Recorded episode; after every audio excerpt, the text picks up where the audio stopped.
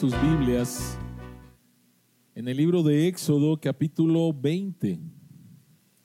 Estamos en esta serie que se llama Los diez mandamientos de Jesús. Este es el mensaje número 9 y se llama Tesoros. Éxodo capítulo 20, versículo 15 esta es la palabra de Dios. No robes. Oremos.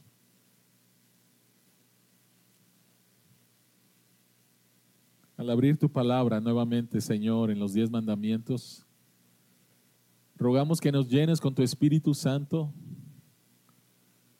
para poder ver las maravillas que hay en tu ley y que entonces, Señor, seamos guiados a toda verdad, la verdad de tu Evangelio, podamos creerla y podamos ser transformados más y más a la imagen de Jesús, en cuyo nombre oramos. Amén. Amén. Por la gracia de Dios, Estoy a punto de cumplir 30 años en el ministerio, 30 años como pastor. Y nunca, nunca alguien ha hecho una cita conmigo para decirme, pastor, necesito hablar con usted porque tengo un problema de codicia. Nunca. Nunca. Han hecho cita conmigo para ir a la oficina, para tener consejería de muchas cosas hablando acerca de ah, ciertas adicciones, hablando acerca de ah, crianza de los hijos, consejería matrimonial, consejería prematrimonial, hablando acerca de depresión, ansiedad. Durante 30 años, Dios me ha dado el privilegio y la responsabilidad de por medio de su palabra escuchar y ayudar a la iglesia en un sinnúmero de problemas. Somos pecadores en un proceso de transformación. Y todavía batallamos con muchas cosas. Pero posiblemente una sola persona en 30 años, una sola persona en 30 años me ha dicho, tengo un problema con el dinero. Necesito ayuda. Posiblemente una una sola persona. Nadie se ha acercado a decirme, pastor, tengo una adicción a mis bienes, a las cosas materiales, soy un materialista, ¿sí? Ahora, es interesante que uno de los temas que más habló Jesús es acerca del dinero. Más de una tercera parte de las parábolas de Jesús en los evangelios tiene que ver con el dinero. Y entonces, si este fue un tema importante en el ministerio de Jesús, ¿por qué parece que en la vida cristiana está debajo del radar de nuestras vidas, no? En el radar aparecen muchos problemas, el matrimonio, los niños, ah, la crianza, el trabajo, eh, ansiedad, etcétera, ¿no? Pero parece que el tema del dinero y, las, y la codicia no, no, aparece en el radar de nuestra vida cristiana cuando Jesucristo se tomó bastante tiempo para hablar acerca de este tema. La pregunta es, ¿por qué? Y posiblemente sea lo mismo que le pasó al joven rico. A lo mejor has escuchado la historia. Y dice que un joven rico se acercó a Jesús para preguntarle cómo podía heredar la vida eterna. Y al final, cuando Jesucristo le muestra lo que realmente controlaba su corazón, que era el dinero, las cosas materiales, este joven se aleja, dice la escritura, que se alejó con tristeza porque amaba eso. Entonces, posiblemente somos conscientes de nuestro materialismo, a lo mejor, pero cuando queremos traerlo y realmente hacer algo, nos retiramos un poco Porque amamos nuestras cosas. Realmente amamos nuestras cosas. Eso fue lo que le pasó al joven rico. ¿De qué trata el octavo mandamiento? ¿De qué trata el octavo mandamiento? No tan solo se trata de lo que dice ahí. Sería muy fácil y en cinco segundos terminamos el sermón. La Biblia dice no robes, vayan, no roben. ¿No? Ya, listo, se terminó el sermón. Es mucho más profundo que eso. El octavo mandamiento sí trata acerca de cuestiones materiales, sí trata acerca de dinero, pero va más profundo que eso. Entonces la pregunta que queremos contestar en esta mañana es, ¿a qué te llama Dios en este mandamiento? Esa es la pregunta. Y hay tres llamados. El primer llamado es a atesorar. El segundo es a invertir. Y el tercero es a la generosidad. El octavo mandamiento nos enseña que Dios nos llama a tres cosas. En primer, lugar, es un llamado a atesorar. ¿Qué es lo que tenemos que atesorar? En segundo lugar, es un llamado a invertir. ¿Qué tenemos que invertir? Y el tercero es a la generosidad. ¿Por qué tengo que ser generoso? Así que vayamos al punto número uno y es el llamado de Dios a atesorar. Vamos a poner nuevamente el contexto. Recuerden, por favor, es muy importante, siempre que abras las escrituras y quieras enseñar algo, tienes que ver cuál es el contexto. Y el contexto es, lo hemos estado diciendo, el pueblo de Dios salvado en las faldas del monte Sinaí, Dios llamando a Moisés, le entrega los diez mandamientos, Moisés baja del monte Sinaí y entrega estos mandamientos a un pueblo salvado. Dios le está enseñando a su pueblo a amarlo a Él y Dios le está enseñando a su pueblo a que se puedan amar los unos a los otros. Los diez mandamientos se trata de vivir como el pueblo salvado de Dios. Y recuerden, por favor, que el pueblo de Dios está en una peregrinación a la tierra prometida. Ellos están ahorita en el desierto y Dios los está llevando a la tierra prometida, la tierra que fluye, que fluye ahí, leche y miel, una descripción de la abundancia. Entonces, cuando el pueblo llegó a la tierra prometida, no encontraron un desierto. No lo encontraron. Lo que encontraron fueron viñedos. Lo que encontraron fueron casas edificadas. Lo que encontraron fueron granjas. Lo que encontraron fueron cultivos. Lo que encontraron fueron abundancia de árboles frutales. Esto es lo que Dios les dio como herencia a su pueblo. No los llevó al desierto y dijo, pues confórmense con que ya los saqué de la esclavitud. Dios los saca de la esclavitud, les dice cómo deben de vivir para Él y los lleva a un lugar de abundancia. Y Dios reparte la tierra entre las doce tribus. Ahora, es muy interesante que en el libro de Deuteronomio 19, 14, Dios da instrucciones muy claras con respecto a la división de las tierras. Y dice esto en Deuteronomio 19, 14.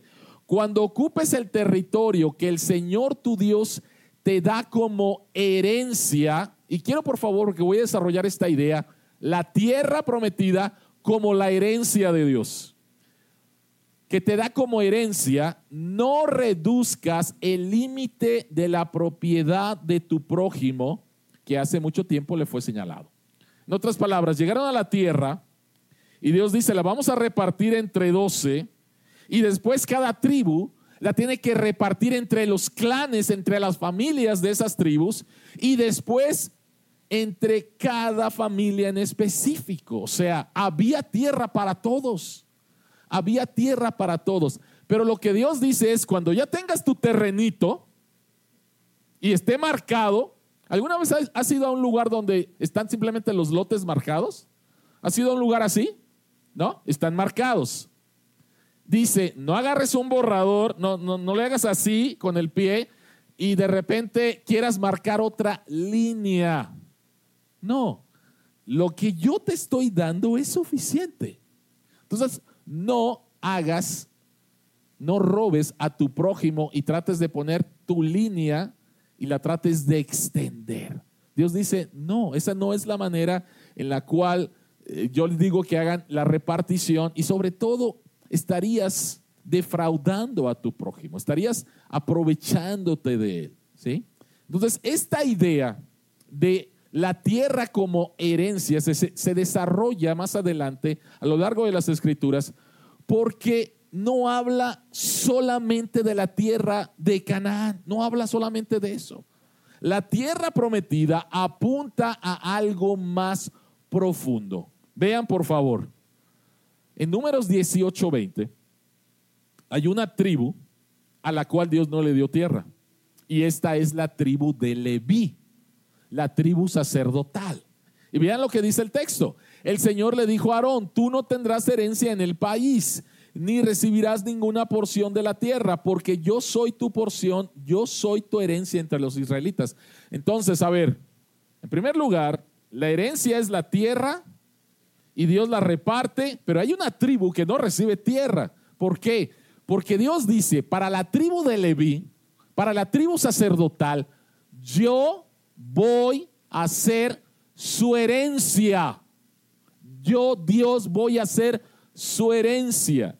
Y entonces, por favor, empecemos a pensar tierra, herencia, Dios, porque eso es a lo que apunta. Vean, por favor, más adelante, muchos años después, lo que dice David en el Salmo 16, versículos 5 al 6. Y David dice, tú Señor eres mi porción. Tú eres mi herencia. Tú eres la tierra verdaderamente la que necesito. Tú Señor eres mi porción y mi copa. Eres tú quien ha afirmado mi suerte. Bellos lugares me han tocado en suerte preciosa herencia me ha correspondido. Y parte de la herencia de David, la tierra que le correspondía a David, es Belén. Era parte de la tierra. Pero David no está pensando simplemente en esa tierra. David está pensando en Dios. Nuevamente la conexión, tierra, herencia que apunta a Dios.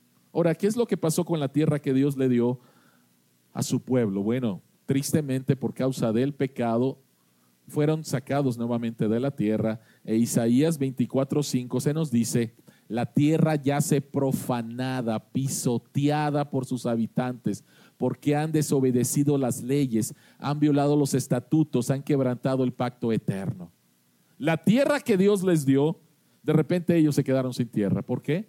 Por causa de su pecado.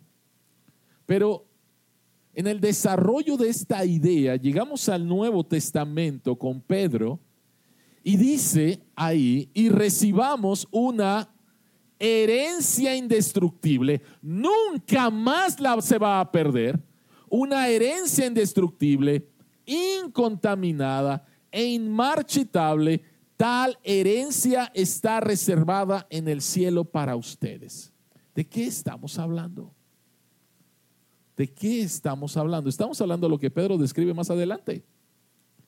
Pero ustedes son linaje escogido, real sacerdocio. Todo cristiano, de acuerdo a este texto, es un verdadero sacerdote. Y así como el sacerdote Aarón se le dijo, no vas a tener una tierra, porque tu verdadera herencia, tu verdadera porción es Dios, entonces así nosotros, así nosotros, nuestra verdadera herencia, lo que verdaderamente debemos de atesorar es que vamos a tener a Dios mismo como nuestra herencia. Esa es nuestra herencia. Si eres cristiano, entonces eres un sacerdote y esto significa que tu herencia es Dios mismo. Tu herencia es Dios mismo. Ahora, quiero que se pongan a pensar, por favor, un momento. Todos los que, todos saben quién es Chabelo, quién era Chabelo, ¿no? Y había un momento en el programa de Chabelo que eran las catafixias. ¿Lo recuerdan? Entonces eran personas que habían participado en el programa y se ganaron un premio.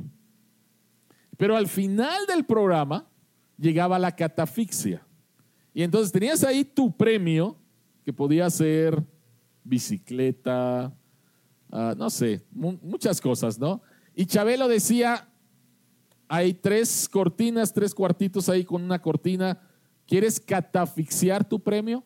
Posiblemente te va a tocar algo bueno, te va a tocar algo peor, no lo sabemos, ¿no? Y todos estábamos ahí viendo a ver qué iba a hacer la persona.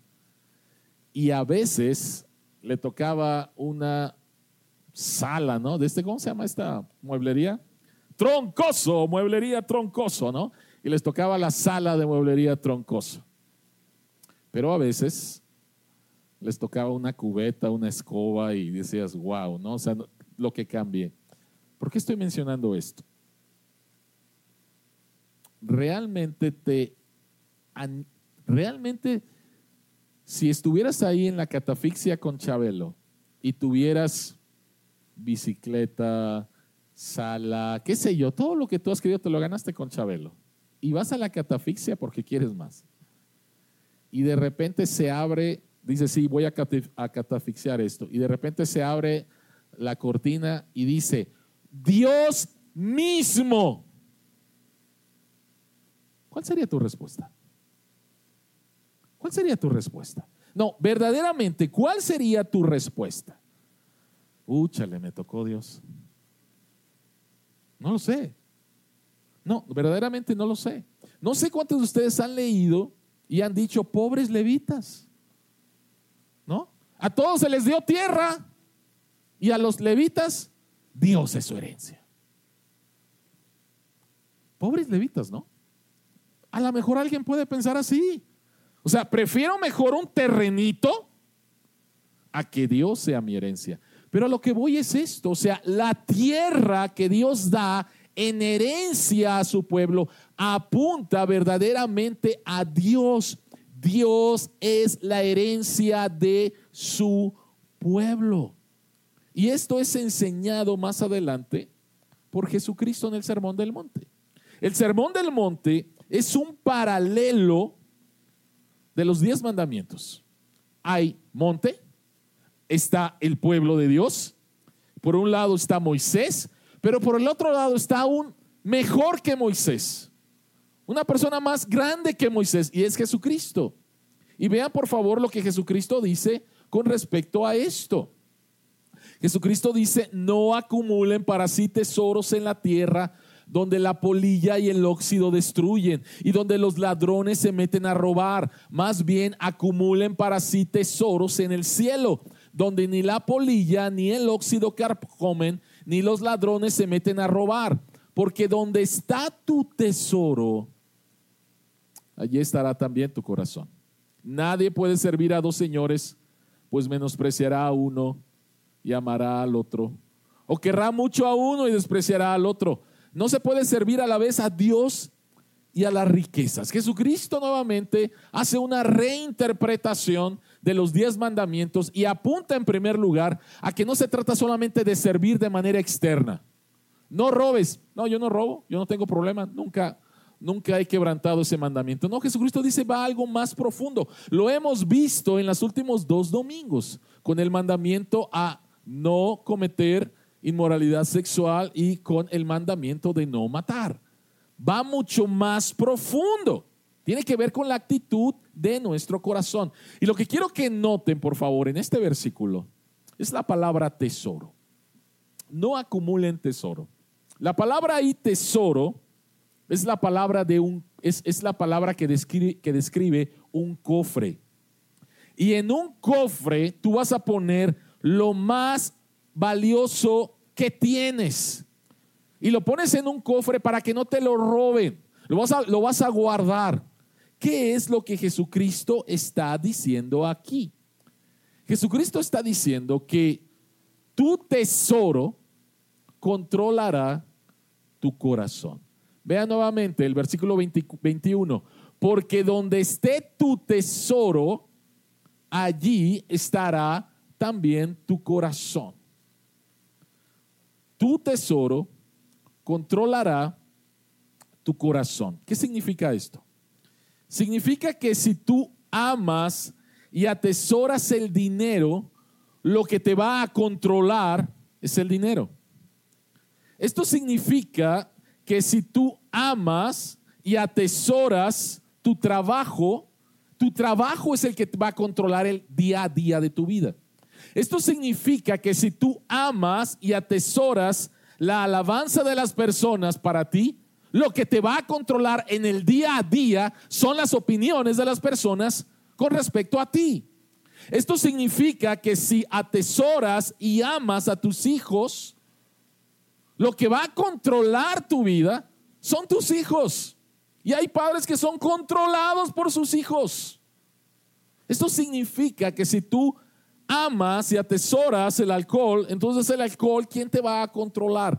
Tu tesoro controlará tu corazón. Ahora, ¿cuál es la conexión entre esto y no robar, octavo mandamiento? Bueno, si tú amas y atesoras el dinero, porque Jesucristo está hablando específicamente del dinero, si tú amas y atesoras el dinero, puedes tener la tentación de mentir a Hacienda para quedarte con más dinero. Si tú amas y atesoras el dinero, puedes tener la tentación de no dar a las personas que están en necesidad para quedarte con más dinero. Y si tú amas y atesoras el dinero, puedes tener la tentación de robarle a Dios y no dar a la iglesia lo que Dios nos dice que debemos de darle. Este, de esto está de esto está hablando Jesús. Somos llamados a atesorar la persona de Jesucristo. Al final Jesucristo dice, no puedes amar a Dios y a las riquezas. Y si entendemos entonces que el tema de la herencia, la tierra, apuntaba a Dios y que lo más valioso que tenemos es Dios, entonces el octavo mandamiento es un llamado a atesorar a la persona de Jesucristo, no lo que Él nos puede dar. Porque muchas veces atesoramos a Dios por lo que Él nos puede dar. Nos acercamos a Dios por lo que Él nos puede dar. Y no se trata de eso. Somos llamados a atesorar a Dios como la herencia, como lo más preciado que tenemos tenemos a Dios mismo. Dios se da a nosotros, no nos da un premio de la catafixia. Dios dice, me doy a ti en una relación vital contigo. Somos llamados a eso, somos llamados a atesorar, a darnos cuenta que lo más valioso que tenemos es la persona de Jesucristo en una relación dinámica. Y digo esto porque entonces los siguientes dos puntos van a estar construidos sobre esto. Somos llamados a atesorar lo más valioso que es nuestro Salvador Jesucristo. Y por lo tanto, número dos, somos llamados a invertir. ¿Qué significa el octavo mandamiento? Es un llamado a atesorar a Jesucristo como lo más importante de nuestro corazón. Si yo amo y atesoro a Jesucristo, entonces Cristo va a controlar mi día a día. Pero también es un llamado a la inversión. ¿Qué significa? ¿Qué significa esto? Lucas capítulo 19, versículos del 11 al 27. No lo vamos a leer, es una parábola que el texto dice que Jesucristo contó esta parábola cuando se acercaban a Jerusalén. Y la gente tenía expectativas, Cristo va a entrar en Jerusalén, va a echar fuera a los romanos, nos va a dar una libertad nacional y el reino se inaugura. Y la gente estaba expectante de eso. Jesucristo va a llegar y el reino se va a manifestar. Pero ¿qué es lo que va a hacer Jesucristo? Jesucristo, sabiendo de estas expectativas equivocadas, él sabe que va a Jerusalén a morir por nuestra más grande necesidad, que era salir de la condenación. Esa era nuestra más grande necesidad, el perdón de nuestros pecados, estar bien con Dios para que Dios fuera nuestra herencia. Jesucristo va a eso y él sabe que va a morir, va a ser sepultado, al tercer día va a resucitar y va a ascender a los cielos y va a regresar.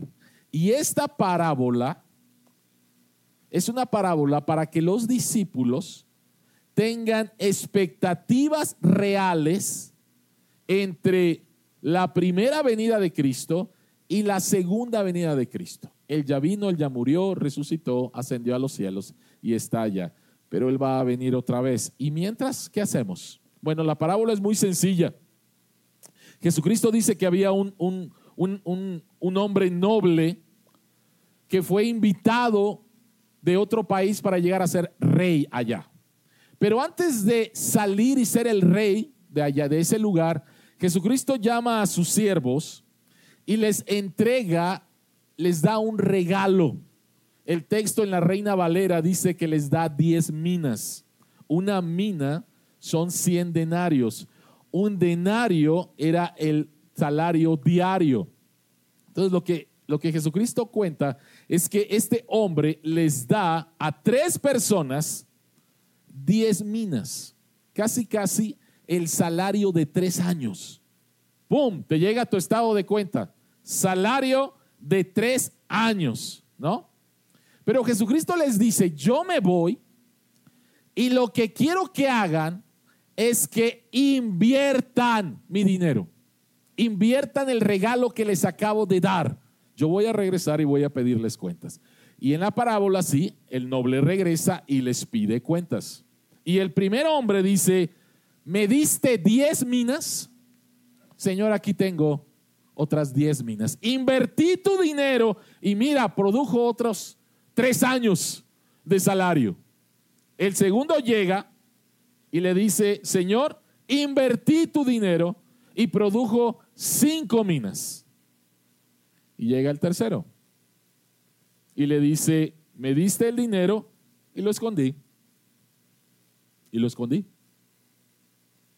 no hice absolutamente nada con tu dinero. Y vean la respuesta de esta persona en la parábola de Jesús, la respuesta del noble, la respuesta del dueño, la respuesta de la persona que les había dado esos regalos. Le dice, entonces, ¿por qué no pusiste mi dinero en el banco para que al regresar pudiera reclamar los intereses? Y lo que le dice, lo que hiciste estuvo muy mal. Lo que hiciste estuvo muy mal. Yo te di un regalo, no lo ganaste, es un regalo. Te pedí que lo invirtieras y no lo hiciste. Y déjenme decirle que este texto, esta parábola enseña dos cosas. La primera de ellas es que no somos dueños de nada. Dios es dueño de todo. El Señor les dio un regalo. No se lo ganaron, fue un regalo. Y hay muchos textos que hablan acerca de esto, pero simplemente déjenme citar Santiago 1.17, que dice, toda buena dádiva y todo don perfecto descienden de lo alto donde está el Padre. Todo lo bueno que tú tienes, tu casa, tu auto, tu ropa, tus posesiones materiales, la Biblia dice que no son tuyas al final. Dios es dueño absolutamente de todo. Y tú podrás decir, no, pues es que yo me lo gané, sí, pero te lo ganaste porque tu vida ni siquiera puedes, ni siquiera eres dueño de tu vida, ni siquiera eres dueño del aire que respiras, de tu salud. Todo depende de Dios. Entonces la primera verdad es esta, no somos dueños de nada, Dios es el dueño de todo. Pero la segunda verdad tiene que ver con riesgo. Los dos siervos que tomaron el regalo de Dios y lo invirtieron mientras su Señor estaba afuera, produjo cosas. Ellos tomaron un riesgo. Toda inversión lleva un riesgo. Posiblemente algunos de los que están aquí tienen inversiones y sabes que eso tiene un reino. Posiblemente algunos de los que están aquí han invertido en algo que crees que te va a dar utilidad y eso conlleva un riesgo. Hay personas que son comerciantes y saben nuevamente del riesgo. Rodolfo que está aquí de alguna manera, todos los días inviertes, ¿no, Rodolfo? En frutas y verduras, pensando en que eso lo va a vender, pero supongo que a veces hay, días en que se te ha quedado mercancía, ¿no? Y hay días en que todo se ha vendido. Hay un riesgo. Entonces, Jesucristo nos está diciendo que debemos de tomar riesgo. ¿De qué está hablando Jesús? Él está en los cielos. Él te salvó.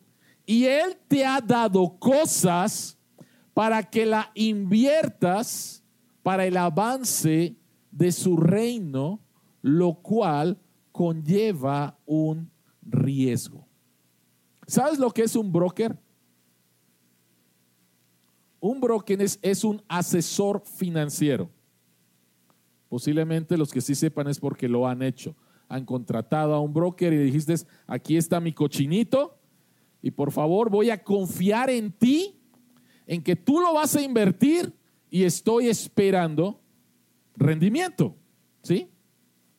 Tú estás invirtiendo. Por favor, quiero que pienses por un momento en esta figura de un broker, de un asesor financiero, con respecto a lo que Dios te ha dado. Es increíble, ¿no? Dios te dice, Gilberto, aquí está mi regalo para ti. Te doy dones musicales inviértelo. Carlos, aquí está, te doy estos dones, tú eres juez, inviértelo. ¿Sí? Miguel, te doy estos dones, arquitectura, inviértelo. Quiero que piensen, por favor, en Dios viniendo con nosotros como si fuéramos brokers. Y dice Dios, quiero que lo inviertas. Y voy a regresar. Y quiero ver mi inversión. Ahora, vamos a cambiar la, vamos a cambiar la imagen. Piensa que tú le has dado a un broker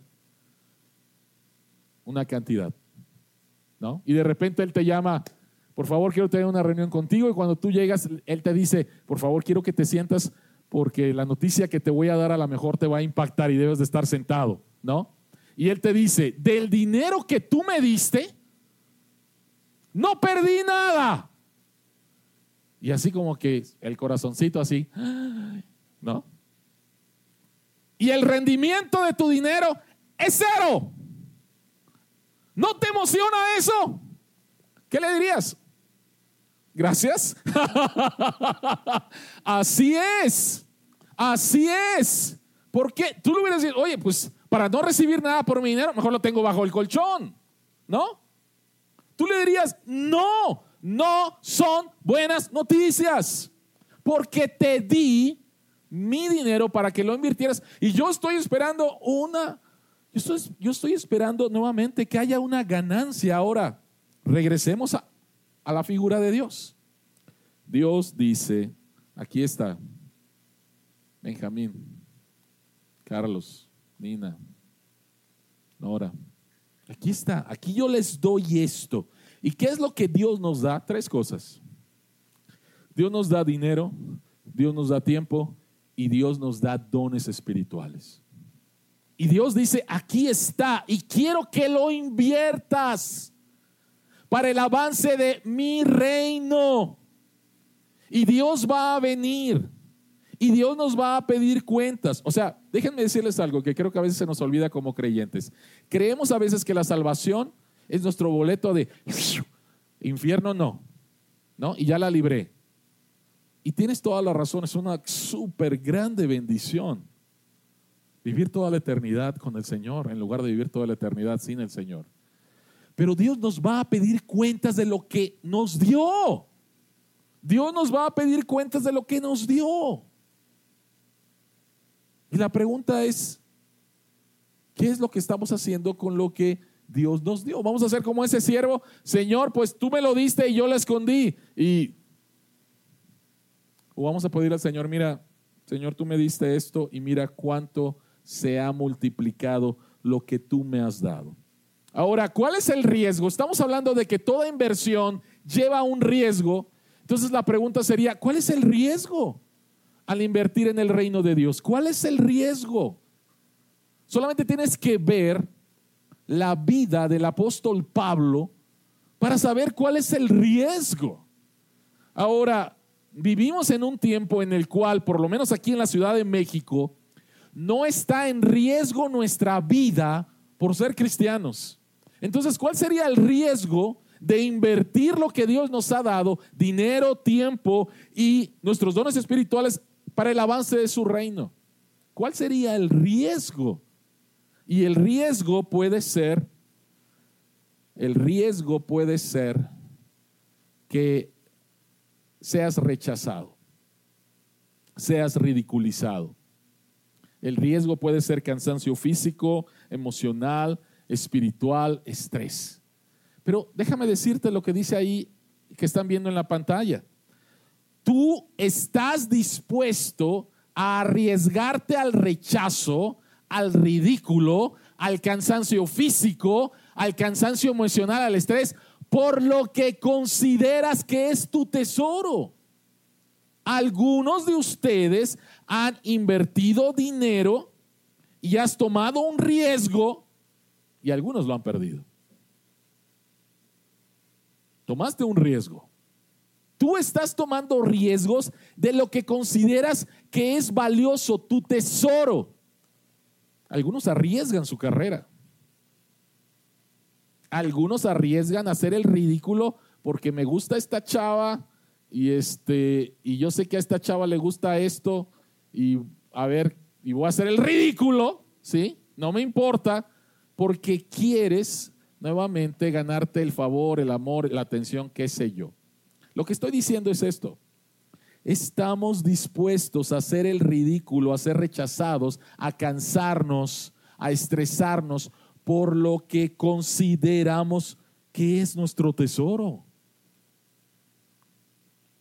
Si Jesucristo verdaderamente es nuestro tesoro, entonces estaremos dispuestos a esto y a más, porque verdaderamente Él es, verdaderamente Él es nuestro tesoro.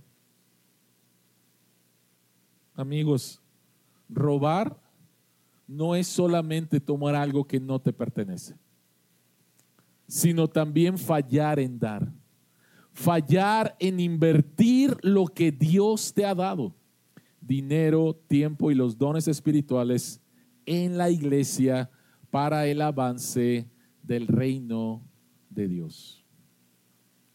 Yo no he tomado nada ajeno, listo, ya cumplí. No, no se trata simplemente de eso. Se trata en fallar en invertir lo que Dios te ha dado. Una vez una persona me dijo, ¿y tú diezmas? Y le dije, sí, claro que diezmo. Diezmo a la iglesia Cordero de Dios y diezmo al presbiterio al cual pertenezco. Y esta persona dijo, bueno, pues diezmas para tu iglesia, ¿verdad? Le dije, no, estás equivocado.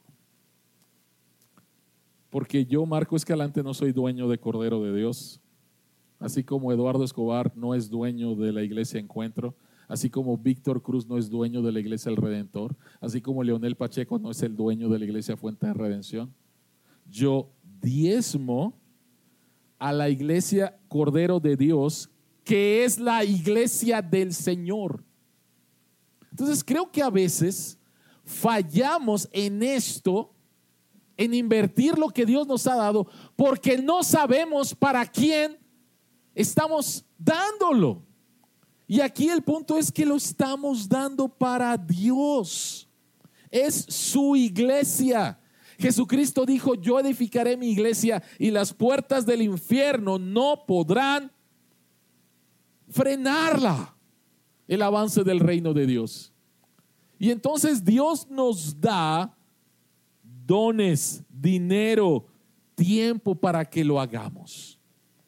Yo estoy invirtiendo los dones que Dios me ha dado en predicación, en enseñanza y en liderazgo en la iglesia Cordero de Dios, porque esta es la iglesia de Dios, no de Marco Escalante.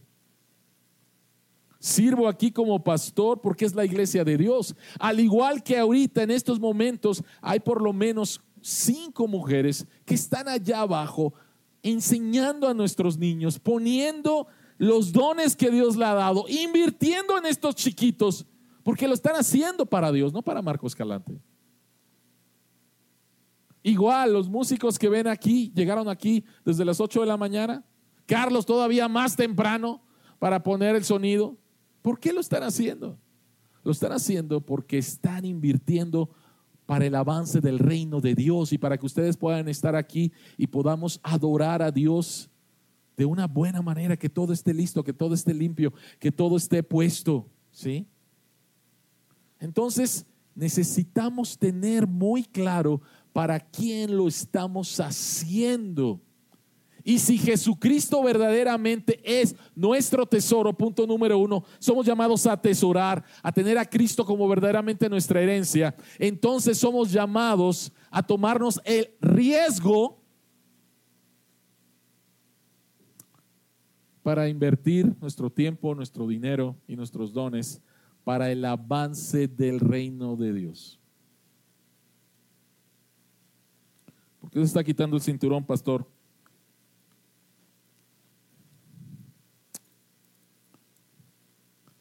Vean, vean este texto. Jesucristo dice, no acumulen para sí tesoros en la tierra donde la polilla y el óxido destruyen y donde los ladrones se meten a robar. Más bien acumulen para sí tesoros en el cielo. ¿Qué significa acumular tesoros en el cielo? ¿Dónde es que podemos invertir para el cielo? ¿Dónde está el banco del cielo?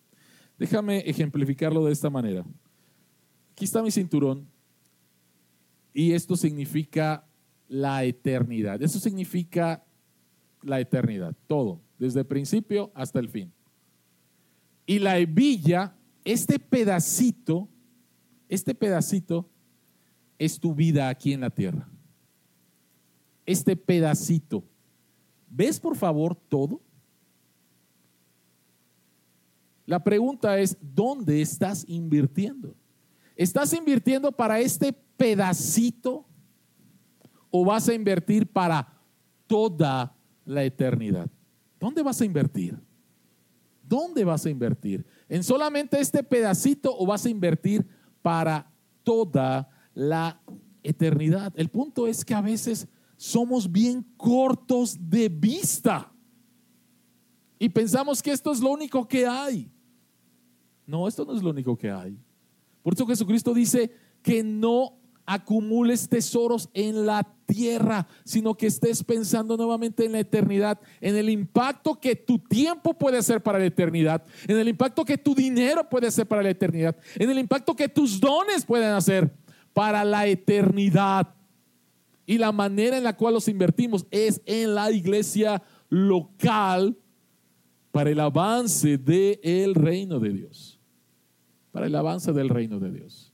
Así que el octavo mandamiento nos hace un llamado para atesorar, para invertir, pero también para la generosidad.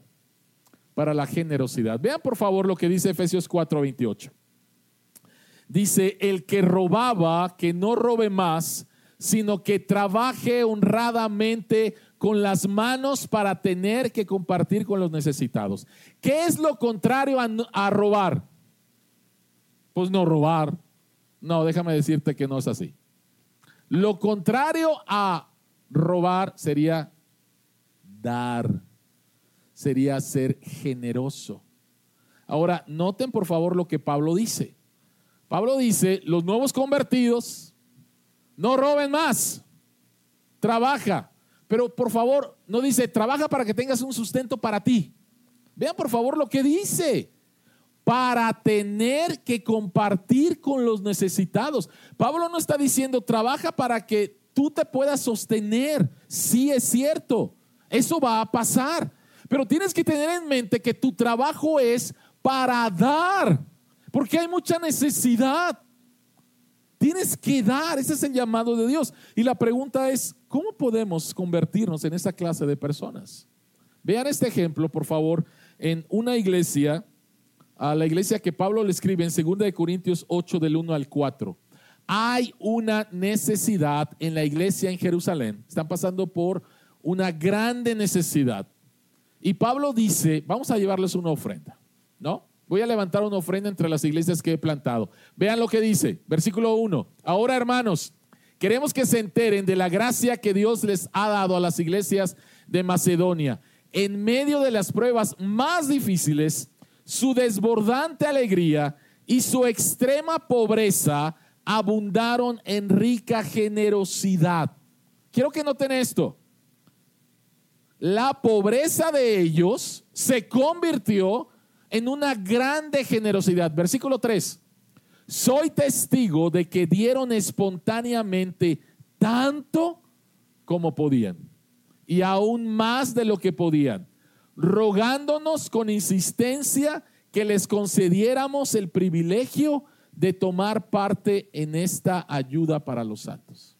Vean por favor el versículo 4 rogándonos con insistencia que les concediéramos el privilegio de dar. O sea, por favor, Pablo, quiero dar. Quiero dar. ¿Cuándo es la última vez que has rogado para dar? Rogado para pedir, yo sé que muchas veces lo hemos hecho.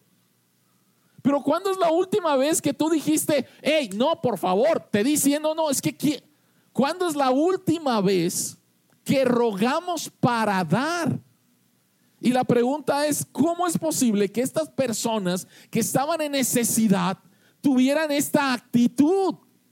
¿Cómo es posible? Versículo 9. Ya conocen la gracia de nuestro Señor Jesucristo, que aunque era rico por causa de ustedes se hizo pobre, para que mediante su pobreza ustedes llegaran a ser ricos. ¿Saben? Pablo no llegó a la iglesia en Corinto y les dijo, yo fundé esta iglesia, hay una necesidad en Jerusalén, Jerusalén es la iglesia madre, hay una necesidad, en el nombre de Jesucristo y porque yo soy apóstol, les exijo que den, que den, que den y que den. Pablo no hizo eso. Pablo no hizo eso, eso no funciona. Tú no te puedes convertir en un dador generoso a base de puro golpetazo. ¿no? No te puedes convertir de esa manera. Lo que tiene que pasar es que alguien te tiene que redefinir lo que es la riqueza. Lucas capítulo 7. Lucas capítulo 7 encontramos una historia en la cual Jesucristo fue invitado a cenar a la casa de un fariseo. Y estando en esa casa, una mujer interrumpe la cena. Se lanza a los pies de Jesús y empieza a llorar. Esta mujer es una prostituta. Y empieza a llorar. Y después empieza a secar los pies de Jesús. Déjenme decirles que lo que esa mujer hizo realmente es un acto de, servicio impresionante. ¿Por qué? Porque los caminos en ese tiempo eran caminos polvosos y todo el mundo andaba en, en sandalias, guaraches, o sea, imagínate eso. Imagínate nuevamente cómo tu pie está sucio, cuán doloroso debe de ser tu pie en ese momento. Y esta mujer va y se acerca a Jesús, llora, baña los pies de Jesús en lágrimas, después seca los pies de Jesús y después hace algo increíble. Y es que toma un frasco de, ¿de qué? De perfume, de alabastro que costaba muchísimo dinero, muchísimo dinero. Y esta mujer unge los pies de Jesús, perfuma a Jesús. ¿Qué es lo que hizo esta mujer? ¿Qué es lo que hizo esta mujer? ¿Qué es lo que significaba el perfume que derramó en los pies de Jesús? Una prostituta utilizaba ese perfume se lo untaba en el cuello para que al pasar los potenciales clientes olieran rico. Y entonces si esta mujer huele rico, pues entonces me voy a acostar con ella. El perfume simbolizaba su fuente de trabajo. El perfume simbolizaba su poder sobre los hombres. El perfume simbolizaba el llevar pan a su mesa. El perfume simbolizaba su identidad. Y lo interesante es que esta mujer toma ese frasco y lo quiebra y se lo pone a Jesús. ¿Por qué? Porque su identidad ya no es más la de una prostituta.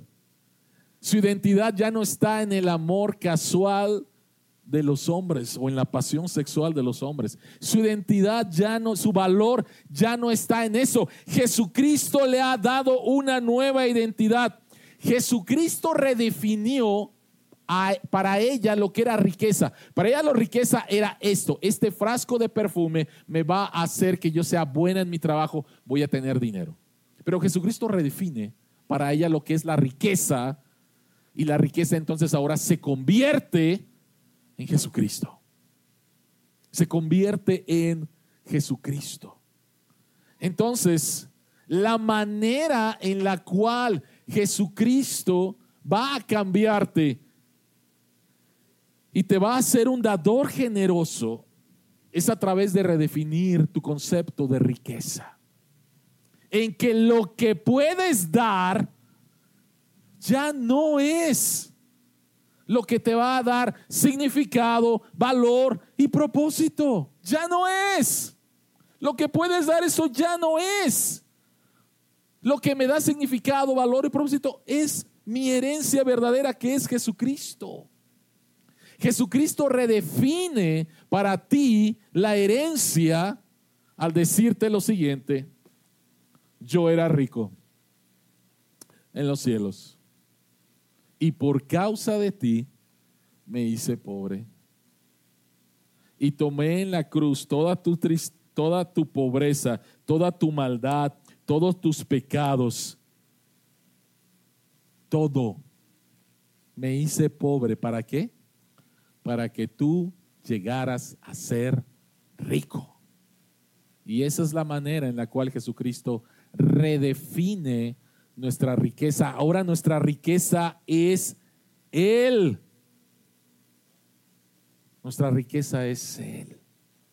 Nuestra riqueza es Él.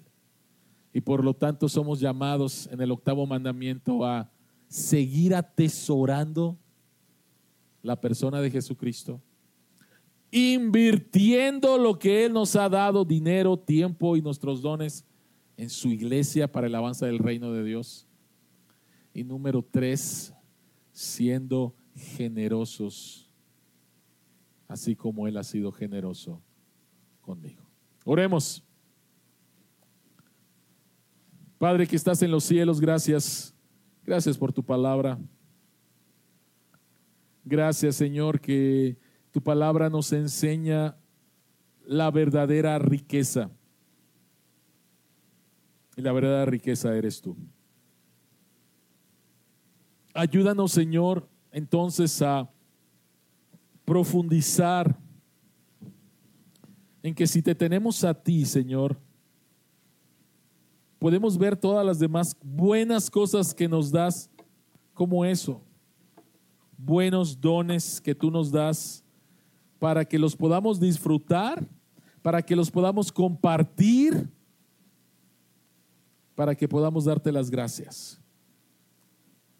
Padre, ayúdanos a entender que nuestro Señor Jesucristo está en los cielos, pero va a regresar. Y nos va a pedir cuentas de los buenos dones que nos ha dado.